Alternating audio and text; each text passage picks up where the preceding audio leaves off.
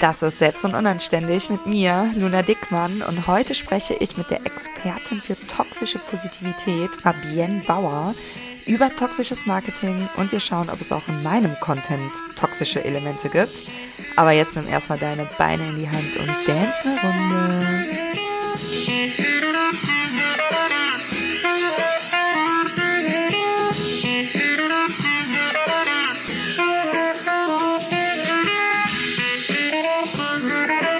Und damit herzlich willkommen zur nächsten Folge bei Selbst und Unanständig. Und ich habe heute wieder eine wunderbare Gästin hier, und zwar die Fabienne Bauer. Hallo Fabienne. Hallo Luna, ich freue mich, ja.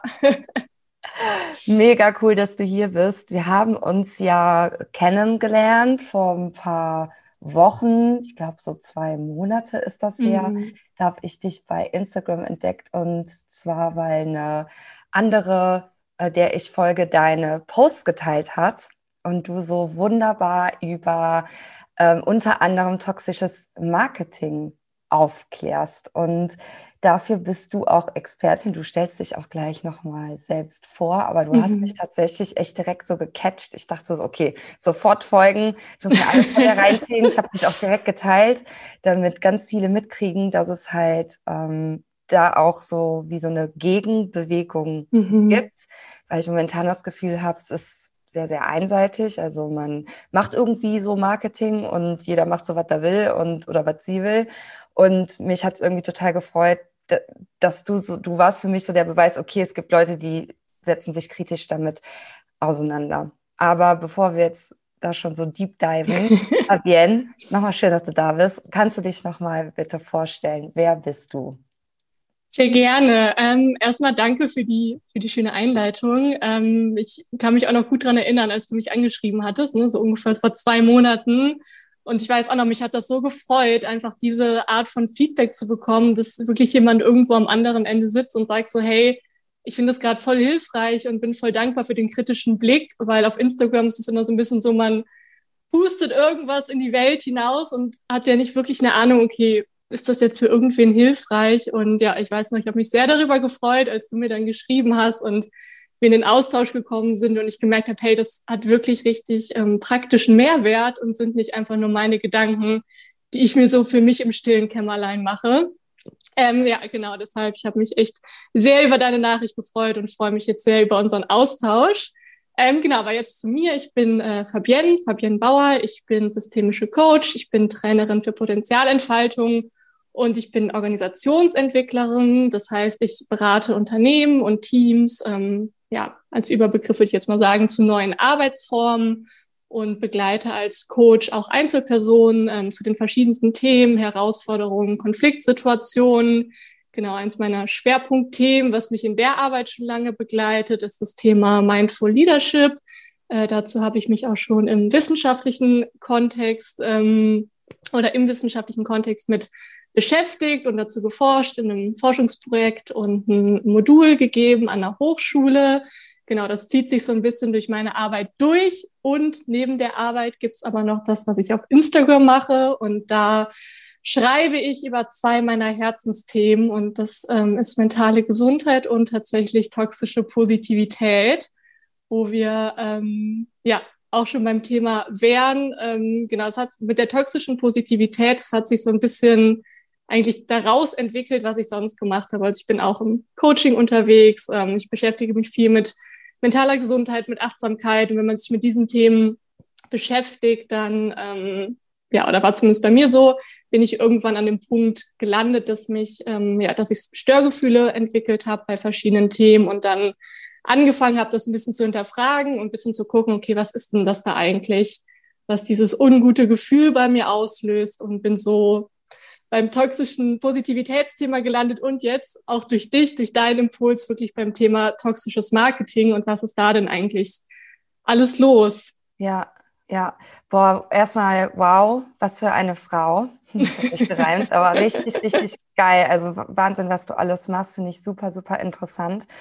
Und es gibt zwei Dinge, die ich gerade mal aufnehmen will. Am Anfang hast du gerade gesagt, dass man bei Instagram oftmals irgendwie sowas aufnimmt und dann einfach so in die Welt rausposaunt. Mhm. Und das ist halt so ein Punkt, der mir auch immer wieder auffällt, vor allem wenn ich das bei Leuten sehe, die vielleicht auch schon sehr, sehr viele Follower und Followerinnen haben, dass die dann einfach irgendwelche Dinge tun und irgendwelche Dinge machen und ich dann denke, mhm. ja, die sind ja voll groß, wenn die das machen, kann ich das ja machen, kann ich das ja auch machen. Also die mhm. sind so automatisch authentifiziert und man selber wird halt super, super unkritisch.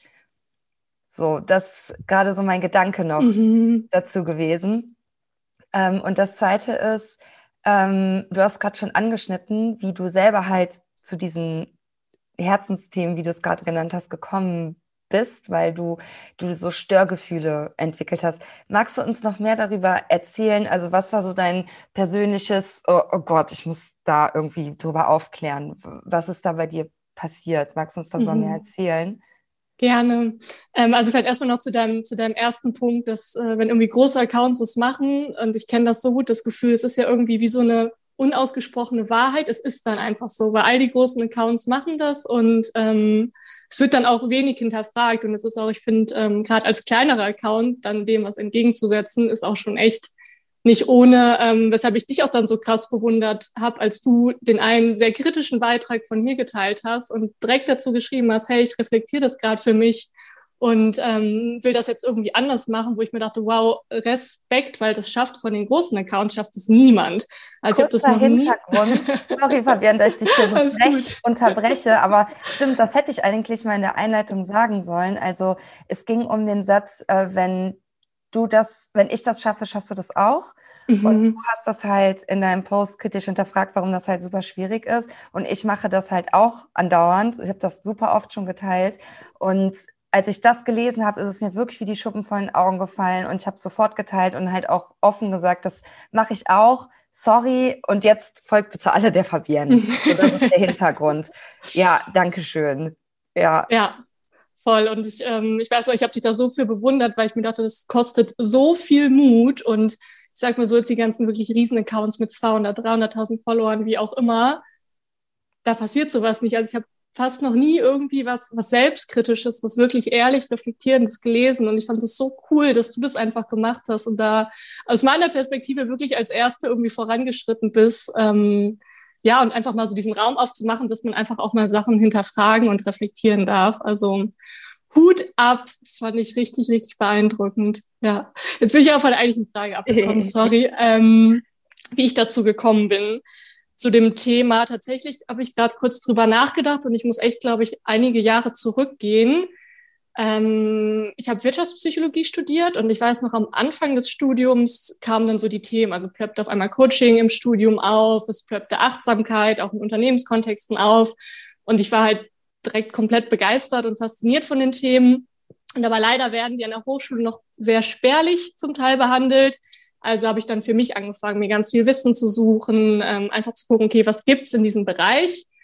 Und dann landet man sehr schnell, und ich nenne es jetzt einfach mal die Coaching-Bubble. Dann landet man bei Inhalten in der Coaching-Bubble, ja, in der es sehr viel um Positivität und weiß ich nicht, wie werde ich glücklich, wie werde ich zufrieden, fünf Schritte zum Erfolg, um es jetzt mal plakativ zusammenzufassen, welche Bubble ich meine genau, bin dann da gelandet und war am Anfang auch erstmal fasziniert, dachte mir, oh, das klingt ja spannend und es klingt irgendwie auch so schön einfach und so verlockend, hey, wenn ich die fünf Schritte mache, dann bin ich für immer glücklich und bin für immer erfolgreich. Ähm, und habe dann da wirklich ganz viel gelesen, habe ganz viel ausprobiert, habe auch selbst Kurse besucht. Und es kam dann wirklich erst im Laufe der Zeit, dass sich diese Störgefühle entwickelt haben. Und ich glaube, es war eine Mischung aus, einerseits ist mein Studium weiter vorangeschritten und ich habe mehr über Psychologie gelernt, darüber, wie unser Gehirn funktioniert, wie wir Emotionen verarbeiten, ähm, auch über klinische Psychologie, also wie ne, entstehen überhaupt mentale Erkrankungen, wie müssen mentale Erkrankungen auch behandelt werden. Ähm, das Wissen hat sich dann irgendwie so angesammelt.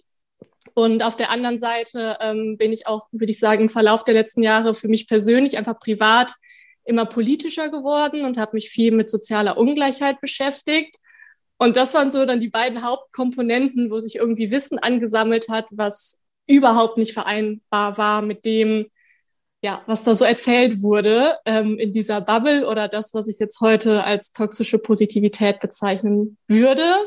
Dazu kam dann noch ähm, eine ganz persönliche Komponente, dass es mir selbst mental nicht gut ging ähm, zum Ende meines Studiums. Also bin ich wirklich, ich will es mal so nennen, ganz knapp an einem Burnout dran vorbeigeschraubt. Und ich würde rückwirkend schon sagen, dass dieses ganze, ja, was man was da so gesagt wird, wie Sachen zu funktionieren haben, wie man selbst auch zu funktionieren hat, dass das da auf jeden Fall einen Beitrag zu hatte. Und ich glaube, das waren so die drei Puzzlestückchen, die Mosaikteilchen, ähm, die dann in ihrer Kombination mich wirklich gebracht haben, das massiv zu hinterfragen und auch irgendwie wirklich anzufangen zu recherchieren und das auch von der psychologischen Seite kritischer zu beleuchten und auch von der gesellschaftlichen Seite und ähm, ja, da bin ich auch auf, ähm, ja, ich glaube, als äh, aus den USA, ja, eine ziemlich tolle, mittlerweile auch Autorin, aber Psychotherapeutin, Whitney Goodman heißt sie. Die hat jetzt ein Buch über toxische Positivität geschrieben und das war für mich so die erste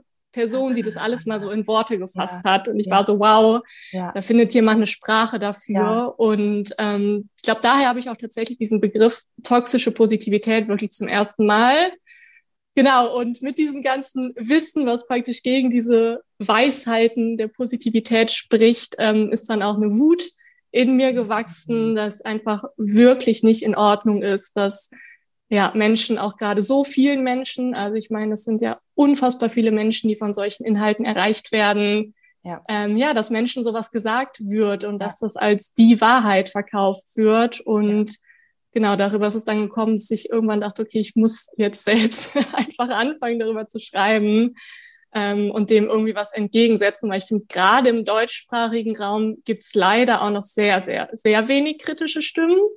Also die, die USA ist da ein bisschen weiter, aber gerade hier in Deutschland habe ich das Gefühl, haben wir doch noch einen langen, langen weiten Weg vor uns, ähm, ja, ja, kritisch darüber zu reden. Boah, erstmal danke auch, dass du diese persönliche Komponente mit uns geteilt hast.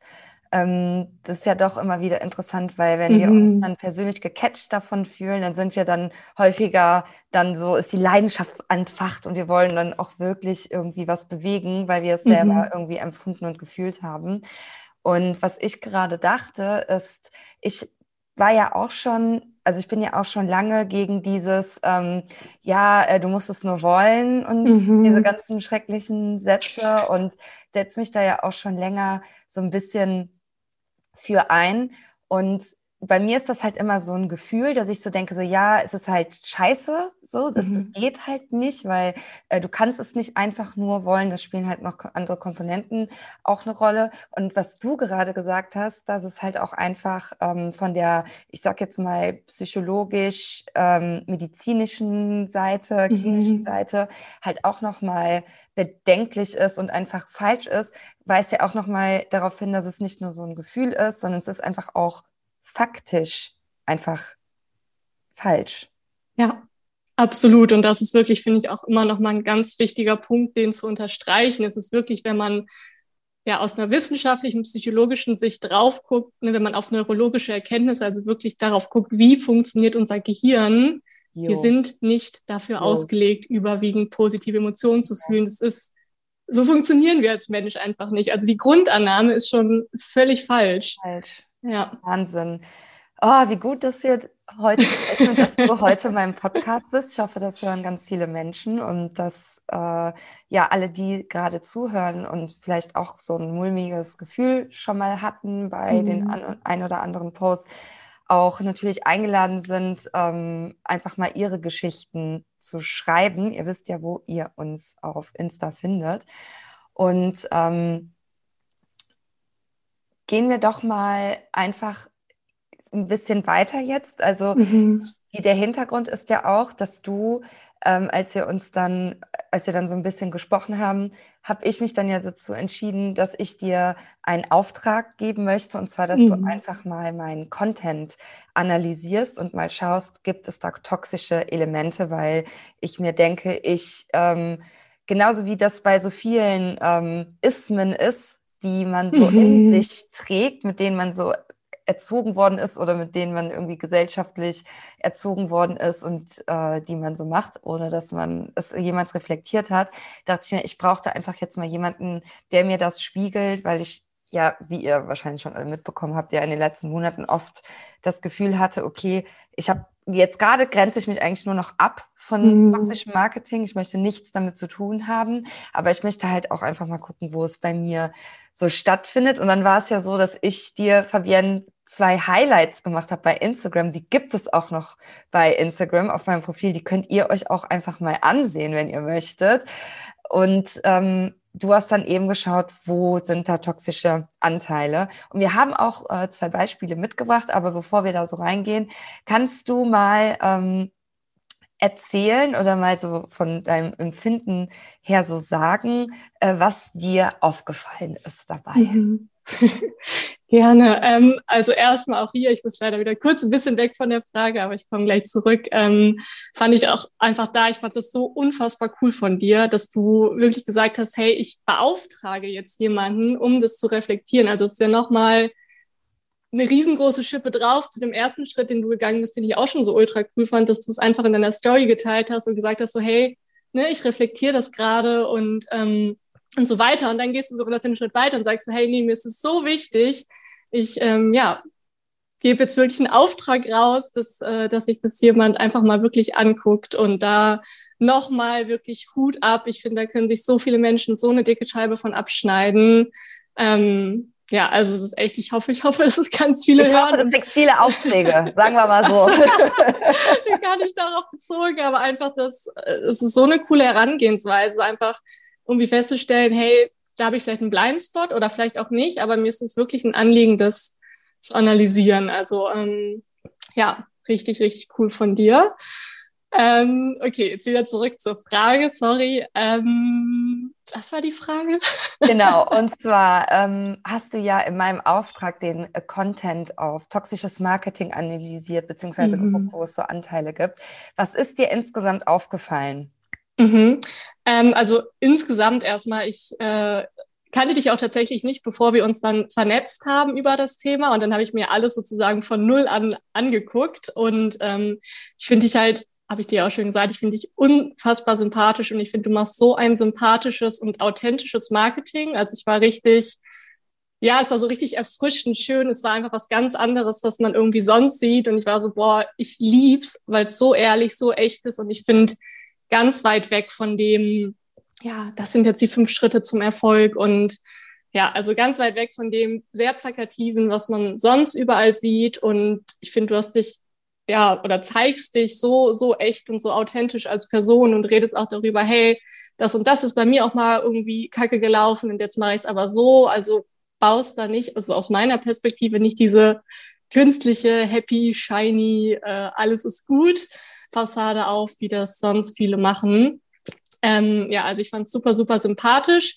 Und so ein paar Kleinigkeiten, und da gehen wir ja wirklich auf ein Detaillevel. Ähm, das ist uns ja auch aufgefallen, okay, es ist jetzt echt, es sind Kleinigkeiten, ähm, genau, sind mir, sind mir aufgefallen, die in Richtung toxisch gehen können. Aber wie gesagt, ich finde, bei dir ist das schon auf so einem authentischen und reflektierten Level, dass ähm, ja, mir das voll, also ich finde es ultra cool, dass du es reflektierst und es ist super wertvoll, aber mir ist es voll wichtig, das einmal so zu frame, dass, ähm, ja, ich finde, dass du unfassbar cooles Marketing machst und gar nicht toxisch. Ja, also ich bin hier die ganze Zeit nur am Grinsen, weil mich das natürlich mega freut und ich mich total ähm, geschmeichelt fühle. Und ich sehe das wirklich auch als ähm, wie so eine Mini-Fortbildung auch für mich, dass ich auch noch mehr äh, Saft dahinter bekomme, also dass ich mhm. noch mehr ähm, Wissen darüber bekomme, was, weil ich sage auch oft toxisches Marketing hier und toxisches Marketing da. Aber durch dich habe ich jetzt ja auch noch mal gelernt, was das jetzt wirklich genau bedeutet und welche Dinge was auch auslösen können mhm. bei Menschen. Und das ist dann ja wiederum auch etwas, was ich meinen Kundinnen beibringen kann.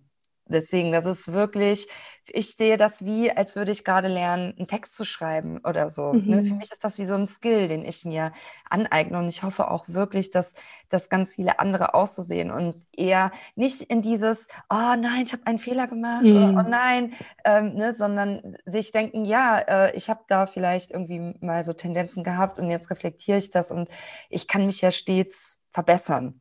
Mhm. So. Und ähm, Genau, wir haben gerade eine Frage übersprungen. mal kurz, weil es so hitzig wurde und so gut. Ähm, grundsätzlich, wenn wir jetzt auf Instagram gucken, mhm. was siehst du für Tendenzen auf Instagram, was toxisches Marketing und toxische Positivität betrifft? Wie ist so dein Eindruck? Mhm. Ähm, also ich finde, eh, also man kann, finde ich, generell sagen, dass toxische Positivität insgesamt in unserer Gesellschaft super krass verbreitet ist, dass das auch ganz viel Normalität hat. Und Instagram ist aber nochmal so der Katalysator. Also er macht oh. das, finde ich, nochmal so uh. Spot da drauf und gibt wirklich toxische, Positiv äh, toxische Positivität so eine Bühne. Und ich finde es echt krass, also aus meiner Perspektive ist es echt krass, wie viel und wirklich wie viel unreflektiert ähm, da Aussagen getätigt werden in, in Marketingkontexten. Und es sind wirklich diese Klassiker von ähm, ja, wenn du mein Programm befolgst, dann ähm, wird auf jeden Fall das und das und das passieren. Dann bist du glücklich, dann bist du erfolgreich. Ähm, wenn das bei dir nicht klappt, dann hast du wohl nicht hart genug an dir gearbeitet. Also so plakativ wird's ja oft nicht gesagt, aber der, der Subtext, äh, Subtext schwingt wohl mit. Ähm, ja, und ich finde, es ist was ganz perfides auch ein bisschen, wenn man sich also das heißt perfide. Man muss natürlich immer gucken, inwieweit ist der Person das bewusst. Aber ich habe leider bei einigen Personen schon das Gefühl, dass ein Bewusstsein dafür da ist oder sein könnte, weil viele ja auch zum Beispiel selbst einen psychologischen Hintergrund mitbringen und es trotzdem so machen. Und da ist das, wo, ja, was ich wirklich so ein bisschen eklig finde vor dem Hintergrund, dass wir einfach in Deutschland eine ganz, ganz große ähm, Verbreitung von psychischen Erkrankungen haben, also mit steigender Tendenz sind einfach super, super viele Menschen in Deutschland ähm, von der psychischen Erkrankung betroffen. Ergo, es geht der Person einfach nicht gut. Und dazu kommt noch, dass wir gleichzeitig eine krasse Unterversorgung mit Therapieplätzen haben. Ja. Das heißt, wir haben einfach in diesem Land, das ist leider einfach so, wir haben das Problem, wir haben sehr viele Menschen auf der einen Seite, denen es psychisch nicht gut geht und auf der anderen Seite aber nicht medizinisch die Möglichkeit aktuell aus verschiedenen Gründen, aber ähm, es gibt einfach nicht genug Behandlungsmöglichkeiten. So, und auf diese Situation trifft dann dieses toxische Marketing, was dir sagt, so, hey, ist alles gar kein Ding, weil du hast nur noch mein Programm nicht gemacht. Und wenn du das jetzt machst, dann verspreche ich dir, geht's dir danach gut und du bist glücklich und du musst nur an positive Sachen denken und du musst nur das machen und du musst dich nur mehr anstrengen. Ähm, und das ist auf Instagram so krass, als ich habe das Gefühl, man kann Instagram kaum aufmachen. Ähm, und ich habe mein Feed schon sehr aussortiert, was toxische Positivität angeht. Aber ich habe immer noch das Gefühl, ich kann es kaum aufmachen, ohne dass mich irgendwas anspringt von, hey, sieh doch mal die gute Seite und hey, mir ist was richtig Beschissenes passiert, aber es ist trotzdem mega geil, weil ich sehe ja immer die positiven Seiten und ja, und es ist halt deswegen gerade im Marketing so perfide, weil es natürlich diesen Schmerzpunkt bei so vielen Menschen trifft, denen es nicht gut geht. Ja. Und genau da ansetzt und aber mit einer Methodik da ansetzt, die dem überhaupt nicht gerecht werden kann. Und das wird aber propagiert in dem Marketing. Und das ist wirklich, wo ich finde, wo es richtig, richtig schwierig wird. Ja, ja. Ja, danke für deine Einschätzung. Also ich glaube, die meisten, die das hier auch hören, die werden es wahrscheinlich auch ähnlich empfinden. Ich bin mhm. mal gespannt, wie so das Feedback auf die Folge ist und mhm. wie so die, die, die Stimmung bei ähm, den Hörerinnen mhm. ist. Ähm, vielleicht noch auch noch kurz zum ja. Frame. Das ist ähm, vielleicht auch noch wichtig zu sagen, dass natürlich Positivität ist nicht gleich toxisch. Also Positivität ist erstmal an sich was Cooles und wenn es irgendwie Leuten hilft und Menschen wirklich motiviert und ähm, die abholt, ist es super super wertvoll. Was aber dann gerade über Instagram einfach ein Problem ist, dass du natürlich nie weißt, wie geht es eigentlich wirklich der Person, die jetzt zufällig zum Beispiel meine Inhalte liest. Und da wird's halt schwierig wenn du zum Beispiel eins zu eins eine Person begleitest und merkst, hey, die braucht gerade einfach irgendwie einen positiven Input, mega geil, do it. Also spricht gar nichts gegen. Ja. Das Problem ist halt immer auf Instagram, du weißt halt nie, wer es liest und, und wie es der Person geht. Und wenn man dann eben dieses Positive so verallgemeinert oder überhöht, dann wird's halt gerade auf dem, auf dem Medium irgendwie schwierig. Aber nochmal vielleicht kurz zum, zum ja. Rahmen. Positivität ist natürlich überhaupt nicht toxisch und auch wieder da gibt's viele psychologische Erkenntnisse, dass es super hilfreich sein kann und dass es uns in einem gewissen Rahmen gut tut. Aber wie gesagt, ja. ähm, in einem gewissen Rahmen, ja. Ja, die Menge macht's. Die Menge macht's. So, ich werde jetzt einmal ein Beispiel nehmen aus mhm. dem Dokument, was die liebe Fabienne mir bereitgestellt hat, aus der Analyse. Und zwar sehen wir hier einen Screenshot, ähm, auf dem ich eine Kundin quasi zitiere. Also sie hat mir geschrieben und sie ähm, sagt halt, dass sie meine Tipps umgesetzt hat und irgendwie schon verkauft hat, obwohl sie nicht mal Vollgas gegeben hat und wirklich einfach nur total stolz auf sich ist. Und diesen Screenshot habe ich in der Story geteilt. Ich habe die ähm, Dame auch verlinkt. Und dann habe ich noch selber dazu geschrieben, also selber noch äh, auf die Story hin äh, drauf, drauf geschrieben. Ihr könnt das auch, meldet euch bei mir. Ne? Also ihr könnt euch vorstellen, Screenshot von dieser ähm, Textmessage von meiner Kundin und wo sie halt ihre Erfolge teilt mit mir und dann steht da drauf, was ich noch hinzugefügt habe. Ihr könnt das auch, meldet euch bei mir, was auf mein Intensivcoaching bezogen war. So, ich beschreibe hier nur, ne? Fabienne, hau du doch jetzt mal raus. was ist jetzt daran so schwierig? Mhm.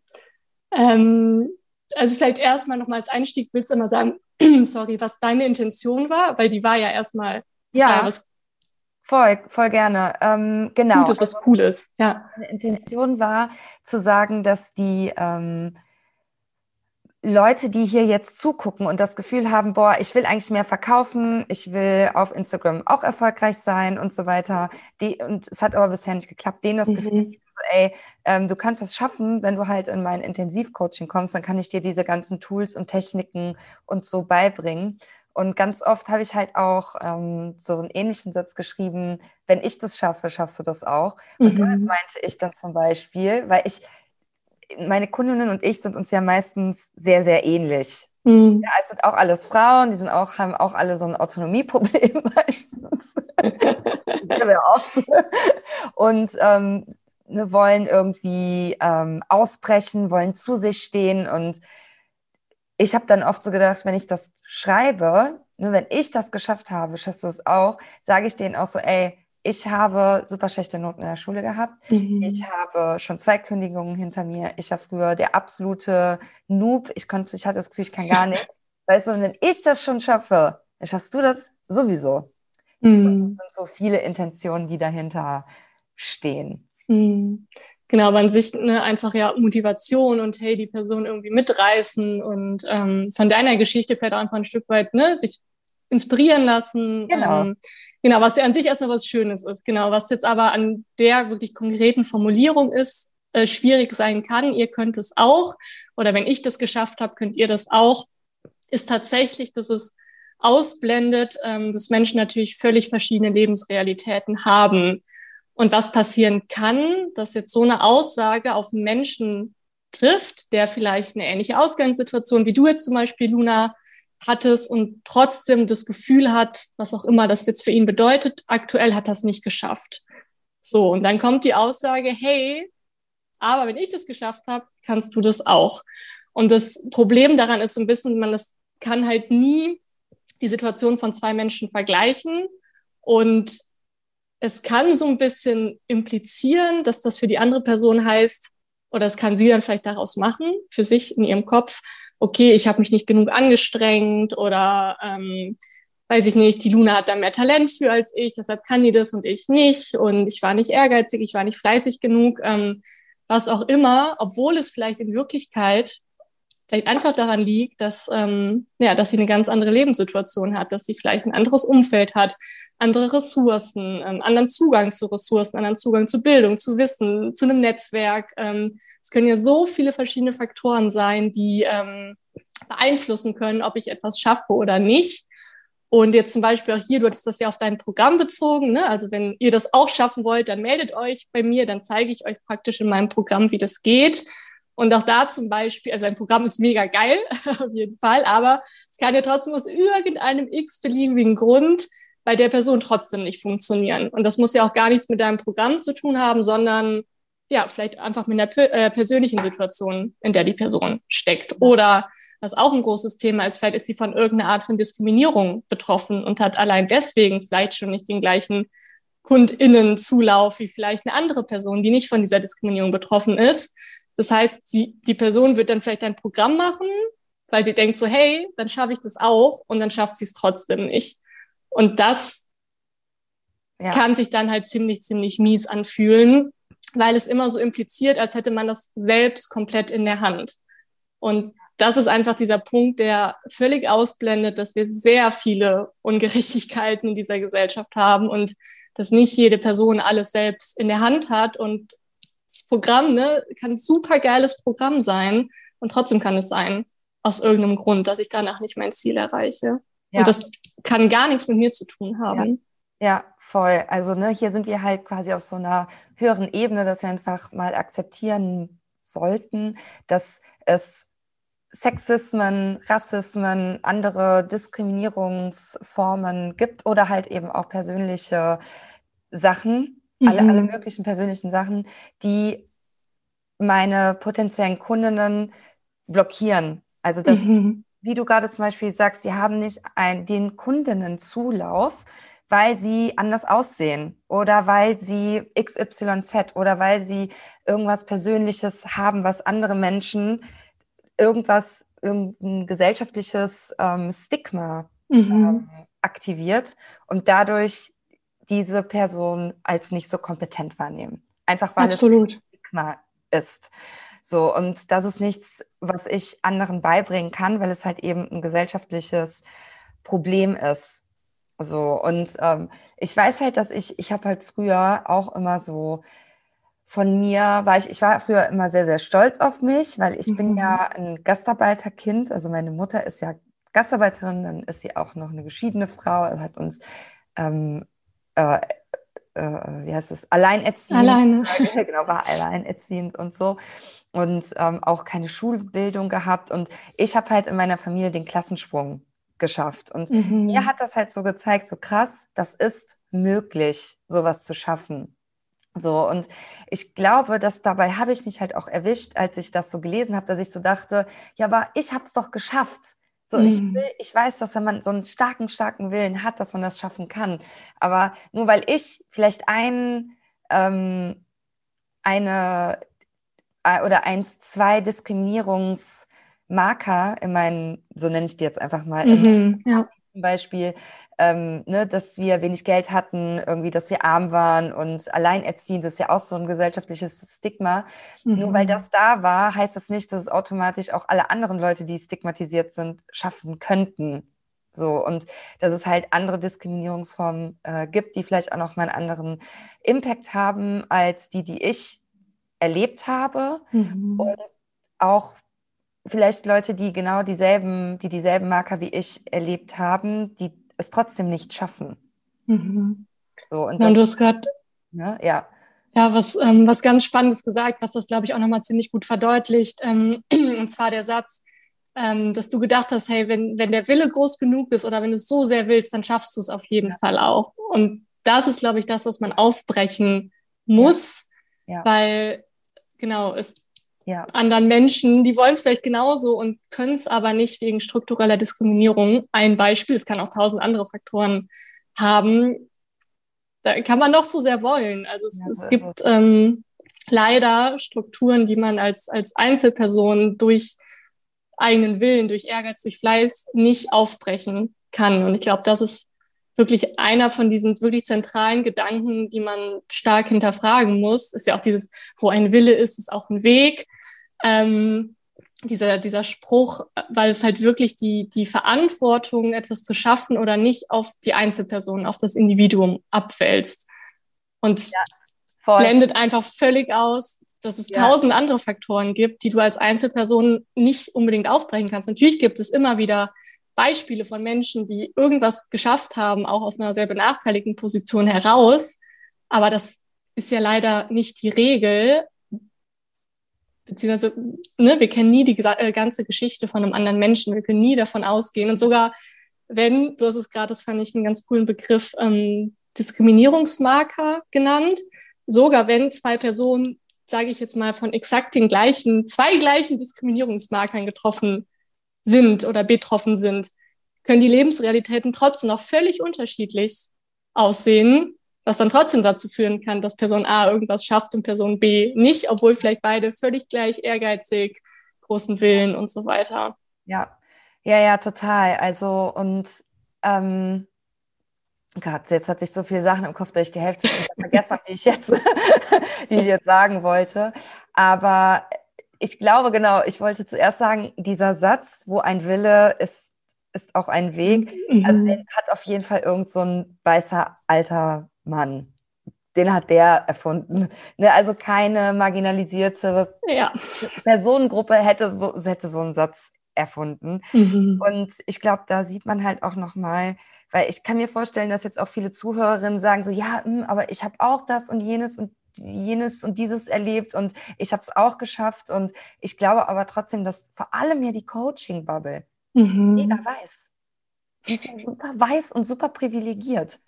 Ja, so krass. Also wir müssen uns mal umsehen, wem folgen wir eigentlich? Mhm. So, geht mal durch eure Followerinnenliste. Wem folgt ihr eigentlich? Das sind wahrscheinlich mhm. alles andere weiße sehr weiße Frauen, die es eh schon mal in unserer Gesellschaft wahrscheinlich ein bisschen einfacher haben.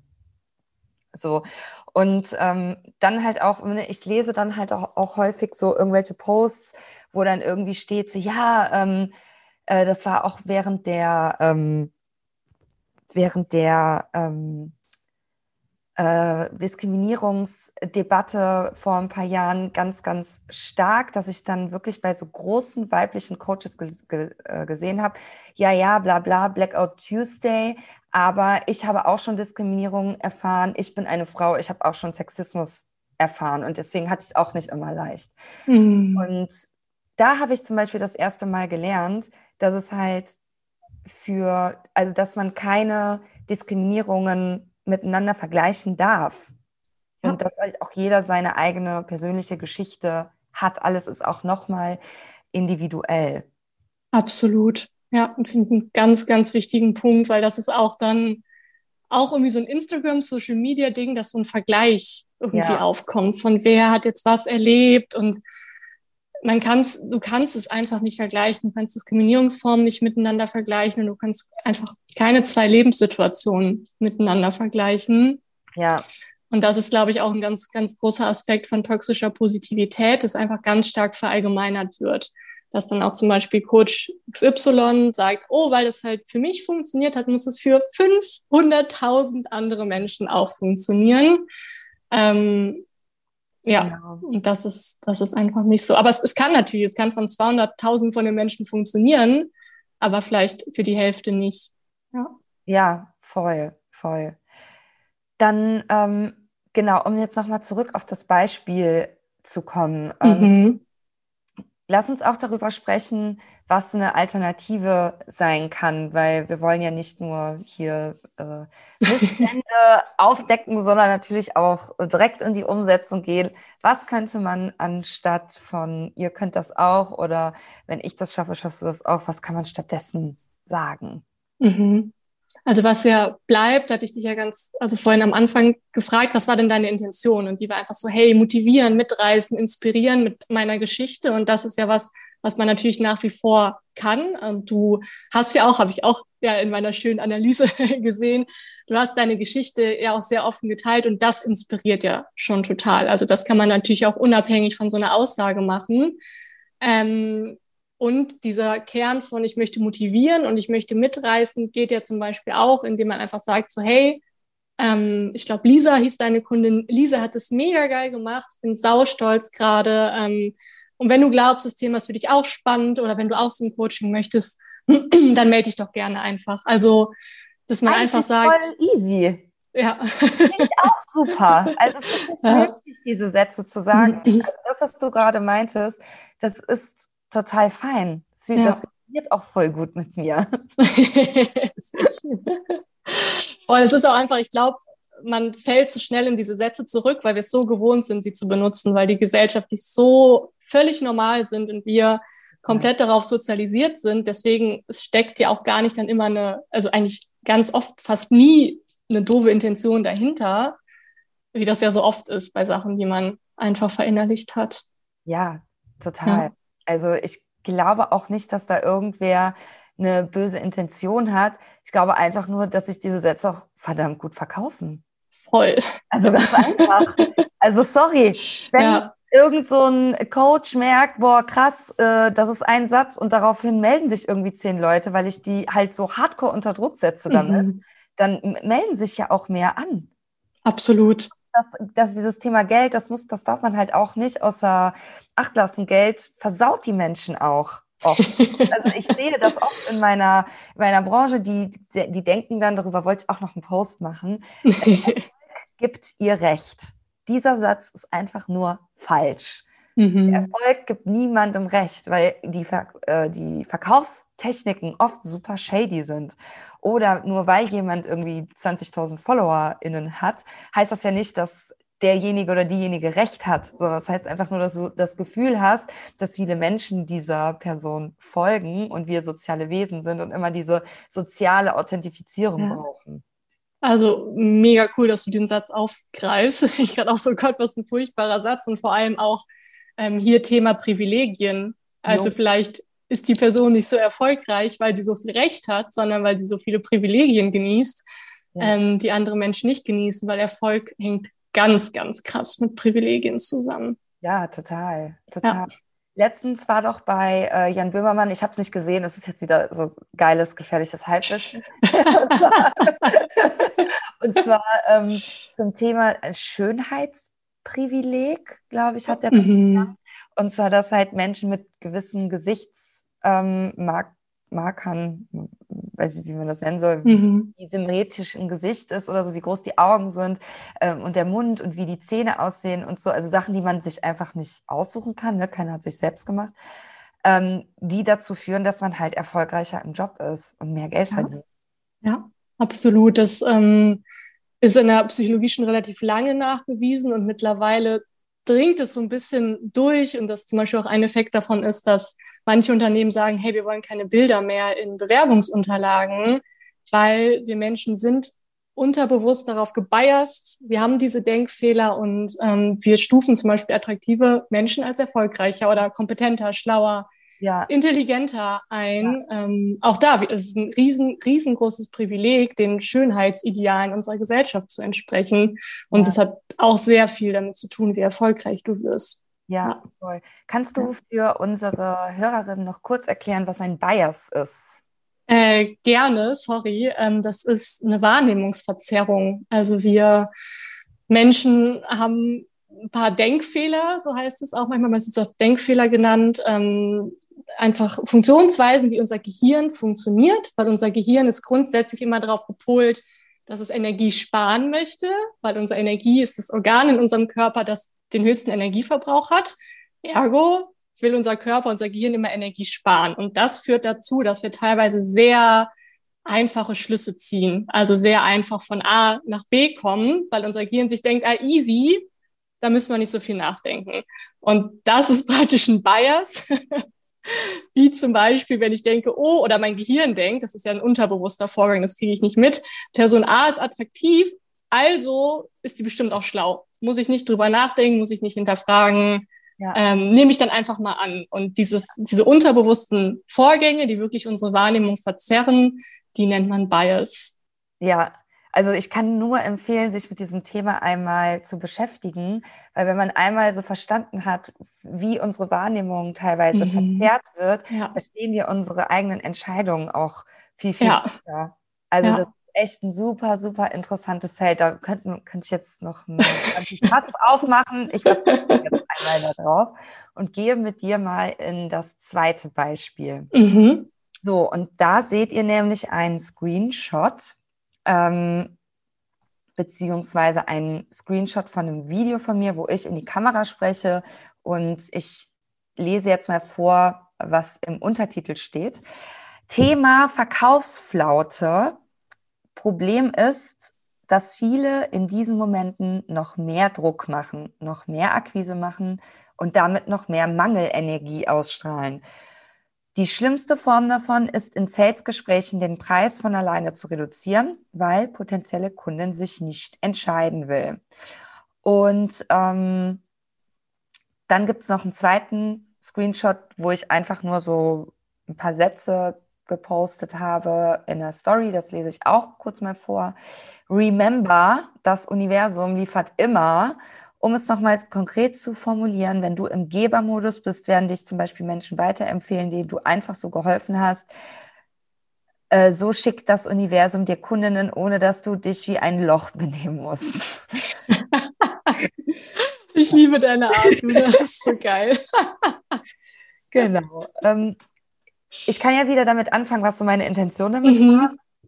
Also beim ähm, ersten war einfach meine Intention, den Leuten zu empfehlen, dass sie halt zum Beispiel in so Sales-Gesprächen, wenn sie schon das Gefühl haben, boah, äh, die will nicht kaufen, und dann nicht zu sagen, ja, wie viel Geld hast du denn, wie viel Budget hast du denn, da mit dem Geld runterzugehen, weil dann mhm. ist halt ganz, ganz, ganz schlecht, nicht nur fürs Business, sondern das ist das Schlimmste, was du deinem Selbstwert auch antun kannst. Und ähm, ich war halt zu dieser Zeit, das ist halt jetzt, da steht ja immer nur die Wochenanzahl, 64 Wochen her, also die Mathe-Genies können ja jetzt mal nachrechnen, wann das war. ähm, ich schätze mal ein Jahr, anderthalb Jahre oder so, ähm, war ich halt sehr auf diesem Spirit-Trip, den ich auch noch mehr nach außen gezeigt habe. Und ich bin ja auch immer noch so ein bisschen spirituell. Es ist bei mir gerade ehrlicherweise so ein bisschen im, ähm, in Work in Progress, könnte man sagen, weil ich so langsam das Gefühl habe, die spirituelle Szene, die ist irgendwie auch nur für die sehr privilegierten spirituell, weil ja, darüber reden wir ja gleich auch nochmal, ne? Und ähm, zu dem Zeitpunkt hat das aber für mich mega Sinn gemacht. Weil mhm. bei mir war das genau so. Worauf ich mich fokussiere, das ist zu mir gekommen.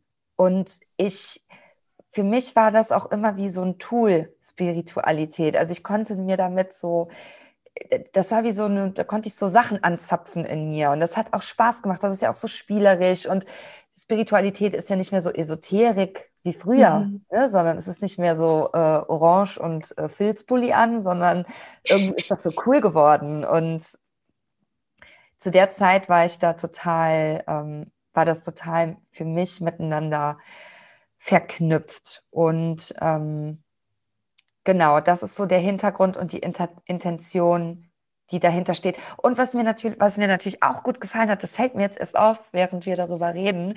Ähm, ich fand das halt geil, das als die theoretische Grundlage zu nehmen. Ich muss gerade selber ein bisschen über mich lachen, ähm, weil ich halt dieses ganze Marketinggeblubber auch hasse ich hasse halt dieses, äh, ja, du musst Druck machen, du musst dies machen, du musst jenes machen. Das hört sich so richtig nach Manager Ralf an, der irgendwie seine Kundinnen drücken will. Und mit diesem Universums-Shit daran zu gehen, war so, so wie meine Nägel gerade, so pastelllila.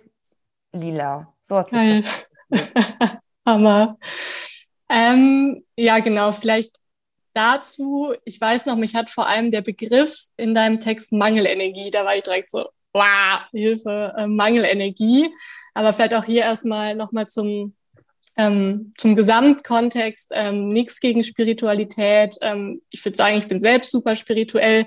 Ich glaube, das ist mehr das, was daraus gemacht wird auch, wie bei so vielen Themen. Ich bin ja auch zum Beispiel riesengroßer Fan von Achtsamkeit und kriege aber die Krise, was mit Achtsamkeit gemacht wird. Und ich glaube, ähnlich ist es auch bei Spiritualität und ich, ne, jedem, dem das oder jeder, jedem, der das hilft, mega geil, macht es unbedingt. Ähm, super cool. Auch da wieder voll spannend, sagt die Psychologie, dass uns das ganz krass hilft, so gewisse, äh, ne, gewisse spirituelle Denkweisen sozusagen zu haben. Das fördert zum Beispiel unsere Resilienz ganz krass. Also es ist für ah. einen selbst voll das wertvolle Tool.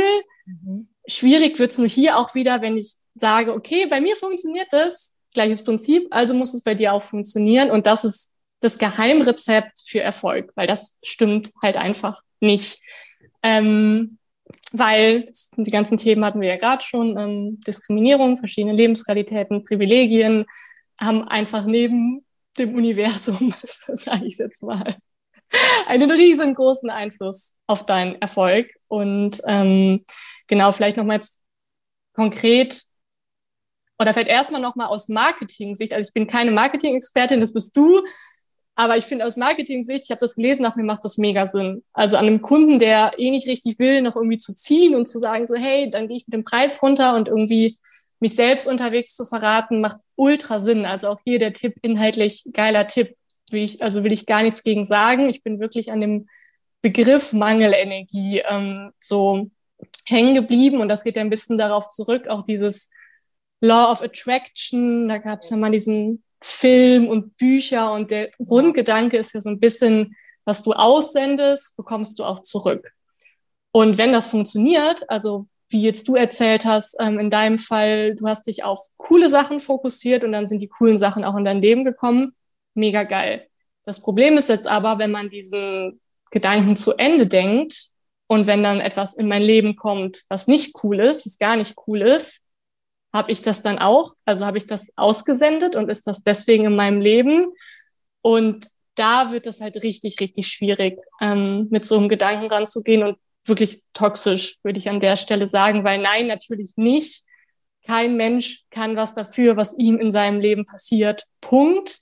Es gibt Dinge, die können wir beeinflussen. Es gibt aber auch ganz viele Dinge, die können wir nicht beeinflussen. Und da können wir noch so viel in Fülle Energie sein. Ähm, dir kann trotzdem Scheiße passieren. Und das Problem ist, wenn man das nicht mitdenkt ähm, und sondern immer in diesem Mangel-Fülle-Denken bleibt, dann ist ja wirklich ergo, es ist deine Verantwortung, was in dein Leben kommt, strahlst du Fülle aus, kommen geile Sachen in dein Leben, strahlst du Mangel aus, eben nicht. Und das ist halt das, wo ich diesen ja. insgesamt Mangelenergie, Fülle-Energie-Ansatz so ein riesengroßes Problem habe, auch wieder hier, weil es natürlich wieder, wie auch bei dem anderen Thema, die Verantwortung komplett auf die Einzelpersonen, auf den einzelnen Menschen abwälzt und das auch für Dinge, für die man gar nichts kann. Also das ist so ein bisschen halt dieses Gefährliche, auch gerade, ja, wenn diese spirituellen Sachen ähm, so als die Wahrheit oder so ist es angepriesen werden, ähm,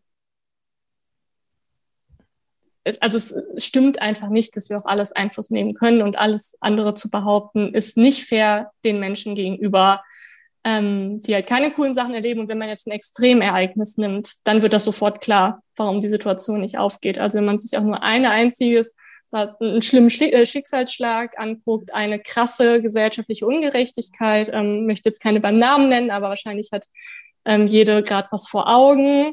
Ja. Ciao. Also da kannst du mit so einem Ansatz nicht kommen. Es ist massivst unfair und deswegen auch hier ist die Verallgemeinerung wieder das Problem. Ja, total. Also als ich das gelesen habe, war ich so richtig so, oh mein Gott, ja, das stimmt einfach komplett. Mhm. Und jetzt zum Beispiel auch nochmal aufs Business bezogen, wenn halt, was war hier das Thema Verkaufsflaute? Also, ne, es verkauft halt keiner. Das kann daran liegen, also ist ein Grund, woran das liegen kann, dass du zu viel Druck machst, dass du irgendwie an den Leuten ziehst, ist ein Grund. Es kann aber auch zum Beispiel, hatten wir gerade schon, an irgendeiner Art von Diskriminierung liegen. Ja. Es kann ja. daran liegen, dass es dir vielleicht gerade psychisch nicht gut geht. Es kann daran liegen, dass du dich um deine drei Kids kümmern musst und einfach keine ja. Zeit hast, oh, gescheites Marketing zu machen. Und das manifestierst du halt nicht in dein Leben. So, und da kannst du noch so viel Fülle ausstrahlen. Kannst du noch so viel atmen. Ja. Kommt ja. leider nicht. Ja. ja. Nein, so ist es. Ja. Oh ja, boah, das fand ich mega, mega ähm, hilfreich. Und ähm, wenn ich da mal bei dir nachfragen darf, mhm. das ist jetzt eher so eine persönliche Frage, ne? Und deine äh, Spiritualität, mhm. du die mit deiner ja auch sehr wissenschaftlichen Ader zusammen, wenn du das beantworten möchtest? Das ist eine sehr gute Frage. Ähm, also ich glaube, es wird jetzt, glaube ich, richtig schwer, das in Worte zu fassen, aber ich probiere es mal. Schwer, ja. Ähm, also ich glaube, ich habe auf Spiritualität einen anderen Blick. Für mich ist alles, was in Richtung Spiritualität, Glaube und so weiter geht, das ist aus meiner Perspektive dafür da, Menschen gut zu tun. So, und deswegen ist mein Blick darauf, zieh dir alles daraus, was dir Kraft gibt, was dir Energie gibt, was dich irgendwie da abholt, wo du bist. Und alles, was das aber nicht bei dir auslöst, lass halt liegen. Ja. So, und das ist, glaube ich, auch, wie ich das oder warum ich das verbinden kann mit einer wissenschaftlichen Perspektive. Ähm, dadurch ist für mich kein Widerspruch mehr drin. Also ich habe gar nicht den Anspruch, Spiritualität wissenschaftlich zu belegen, sondern es ist einfach wie irgendeine andere Sache, vielleicht auch in deinem Leben, die dir gut tut, eine Sache, die dir Energie geben kann. Warum ja. auch immer. Ja. Und ich glaube, wenn man Spiritualität das sein lässt und eben nicht probiert, daraus eine Lebensweisheit oder fünf Schritte zum Erfolg, zum Glück, wie auch immer zu machen, dann ist der Widerspruch auch gar nicht so groß. Ja, total. Wenn man halt nicht versucht, daraus, daraus so ein Konsumprodukt zu machen, weil dann muss es halt wieder ja. etwas sein, was ähm, fits everybody. Ne? Mhm. Und wird so verallgemeinernd und absolut. Lieblich. Und für mich ist das auch ehrlich gesagt, also jeder, für jeden und jede ist ja Spiritualität was ganz anderes, aber für mich steckt eigentlich auch eher so eine demütige Haltung, vielleicht auch so ein bisschen buddhistisch angehaucht dahinter von, hey, ich weiß eigentlich gar nichts, also von dem, was hier auf der Welt passiert. Und es ist alles so viel krasser und so viel größer als ich. Ja. Ähm, also so ein bisschen, und ich finde, das ist auch das, was mit Spiritualität passiert ist, was meiner Meinung nach Spiritualität nicht gerecht wird, dass es wirklich als ganz krasses Werkzeug und Tool für alles Mögliche rangezogen wird. Ja. Ist es ja eigentlich eine Haltung oder eine Lebenseinstellung und kein Fünf-Schritte-Plan. Macht das Sinn? Ja, das macht mega Sinn, weil ähm, witzigerweise lese ich gerade ein Buch darüber und meine nächste äh, Interviewpartnerin, die ist genau darauf zum Beispiel hm. spezialisiert. Mm. Ich äh, habe jetzt den Namen und nicht mal den Namen und nicht mal den Autor im Kopf. Ähm, ist so ein bisschen längerer Titel. Irgendwas mit ähm, wie Achtsamkeit, äh, wie der Kapitalismus Achtsamkeit missbraucht oder sowas. Mm. Und da geht's halt genau um dieses Thema. Also man hat quasi ein Tool aus einer, aus einer kompletten Kultur herausgeschnitten und in den Westen reingeknetet, weil man gemerkt hat, durch Achtsamkeit werden Menschen effizienter, können besser arbeiten und werden ja auch ein bisschen distanzierter zu ihren eigenen Gefühlen. Denn ne, wenn ich einen stressigen Arbeitstag hatte, dann kann ich ja einfach mal dreimal ausatmen und loslassen, anstatt einfach mal zu kritisieren, dass mein Chef wahrscheinlich äh, ein monströses Arschloch ist, der mich und meine äh, Kolleginnen tyrannisiert. Und dass das ein Symptom des Patriarchats ist, gegen das ja. ich eigentlich die Straße gehen müsste, anstatt zu meditieren. Also, Danke. ja. So, also Meditation super geil, aber nicht an den Stellen, wo wir halt einen Aufschrei brauchen. So, ja. und das ist halt, ähm, ich kann das auch in die Show Notes packen, das Buch. Das ist halt wieder so ein Beweis dafür, ähm, dass ähm, ja, der, der Westen häufig kapitalistisch handelt. Das sind jetzt wieder so Wörter, ne? Der Westen und kapitalistisch. Ähm, wir nehmen es jetzt einfach mal so hin. Und heutzutage wird gar nicht mehr ähm, so richtig, ähm, das stellt niemand mehr in Frage. Ne? Also es gibt so europäische Wirtschaftsforen, da steht Achtsamkeit und so auf der Tagesliste, weil man sich sehr darüber bewusst ist, was für ein mächtiges Tool das ist. Und ne, das muss man halt alles auch immer in so einem, wer hat ein Interesse daran, dass wir das machen. Also weißt du, das, das, das wird mir halt, das ist mir halt jetzt auch in meiner Auszeit, ich habe jetzt eine lange Insta-Auszeit hinter mir, ähm, habe ich mir mal so Zeit dafür genommen, auch mal zu schauen, so ja, ähm, darf das das eigentlich? Ne?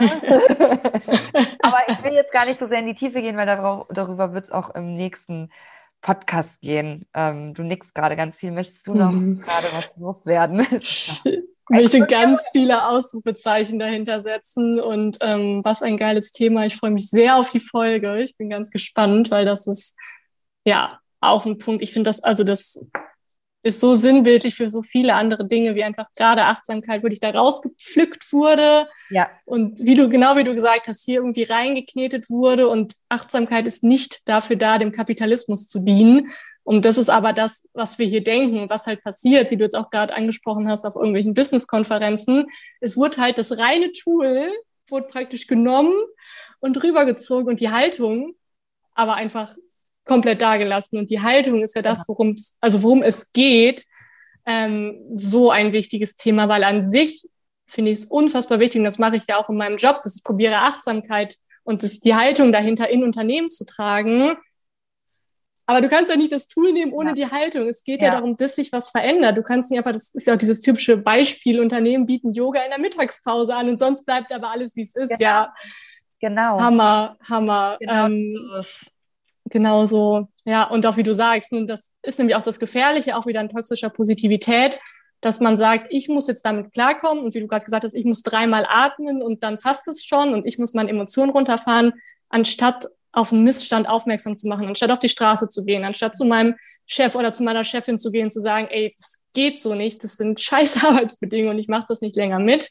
Und das ist so eine riesige Gefahr auch bei, bei toxischer Positivität, bei auch wenn Spiritualität in so komische Kontexte gesetzt wird, dass es so ein bisschen nach dem Motto ist, ja, ist doch alles geil, du musst nur atmen, du musst nur in deine Mitte kommen. Und das ist saugefährlich, weil wir müssen nicht in unsere Mitte kommen, wir müssen auf die Straße und, und ganz laut werden für ganz viele Themen. Ja, und wir müssen auch die negativen Gefühle fühlen. Also das ja. ist ja, das ist doch das, wenn ich als Germanistin behaupte das jetzt mal, dass das das Gefährliche ist, dass wenn wir halt ähm, ständig äh, zum Beispiel Wut empfinden und uns dann sagen, ja, ich muss aber gerade Freude empfinden und diese Wut nicht fühle und diese Wut nicht rauslassen kann. Ich meine, das, das klingt schwer nach Verstopfung. Absolut. Und nicht nur Verstopfung, sondern Wut ist ja nicht einfach nur da. Die hat eine wichtige Funktion, wie alle negativen Emotionen. Und die macht uns auf was aufmerksam. Die macht uns auf Bedürfnisse aufmerksam. Die macht uns darauf aufmerksam, dass irgendwas nicht in Ordnung ist. Und deswegen hängt das auch wieder damit zusammen, dass ich dann nicht auf die Straße gehe, weil wenn ich die Emotionen einfach alle wegdrücke und sage, nee, ich bin hier Licht und Liebe und in meiner Mitte, ja. Dann nutze ich nicht die Energie, die zum Beispiel in so einer Wut drinsteckt, die mich dazu befähigt, was zu verändern, was anzusprechen, für mich und für andere loszugehen. Ja, ähm, ja und auch wirklich, ich überrenne auch einfach meine eigenen Bedürfnisse, wenn ich meine negativen Gefühle überrenne, weil die stecken da drin. Das ist im Endeffekt das, was negative Gefühle für uns machen, zu sagen so, hey, du hast ein Bedürfnis, hör da doch mal hin. Genau. ja. Oh, ich glaube, glaub, wir quatschen schon eine ganze Stunde. Ich habe es auch gerade gesehen, wow. Ja, also ich glaube, es wird auch nicht die letzte Folge sein, die wir zusammen machen. Also, Sehr gerne. Ich nehme auch persönlich richtig viel mit aus dem Gespräch. Zum Beispiel, dass es für mich einen eigenen Weg in die Spiritualität doch wieder geben kann, weil ich habe mich so in den letzten Wochen ich habe aufgehört zu meditieren aus Wut. Mhm.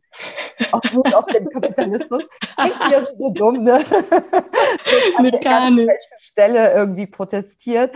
Aber ich musste mir irgendwie wieder so mal darüber bewusst werden, einfach mal reflektieren, warum mache ich eigentlich was? Und ich fand es gerade so schön, wie du über deine eigene Spiritualität gesprochen hast und natürlich neben diesen ganzen anderen Sachen, die wir heute von dir lernen durften. Und ich bin ja eh total froh, dass du wir, wie so, du bist ja so wie eine Beraterin äh, im Team, die ich immer so zwischendurch hinzufüge. Vielleicht können wir auch mal einen Podcast darüber machen, wie du mir jetzt eigentlich hilfst, weil wir haben ja jetzt auch so ein paar andere Sachen gemacht, ne?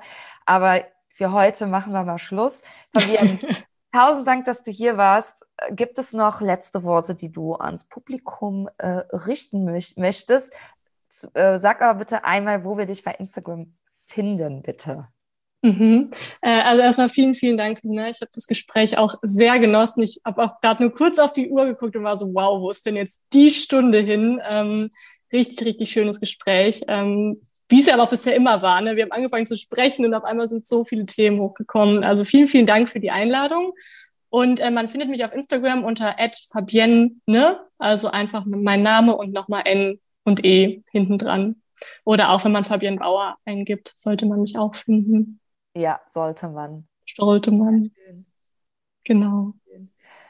Okay, meine Liebe, dann wünsche ich dir jetzt einen wundervollen Abend und an alle, die das hören, einen wundervollen Morgen, Nacht, Nachmittag, welche Uhrzeit auch immer bei euch ist. Und wir sehen uns im Internet. Bis dann.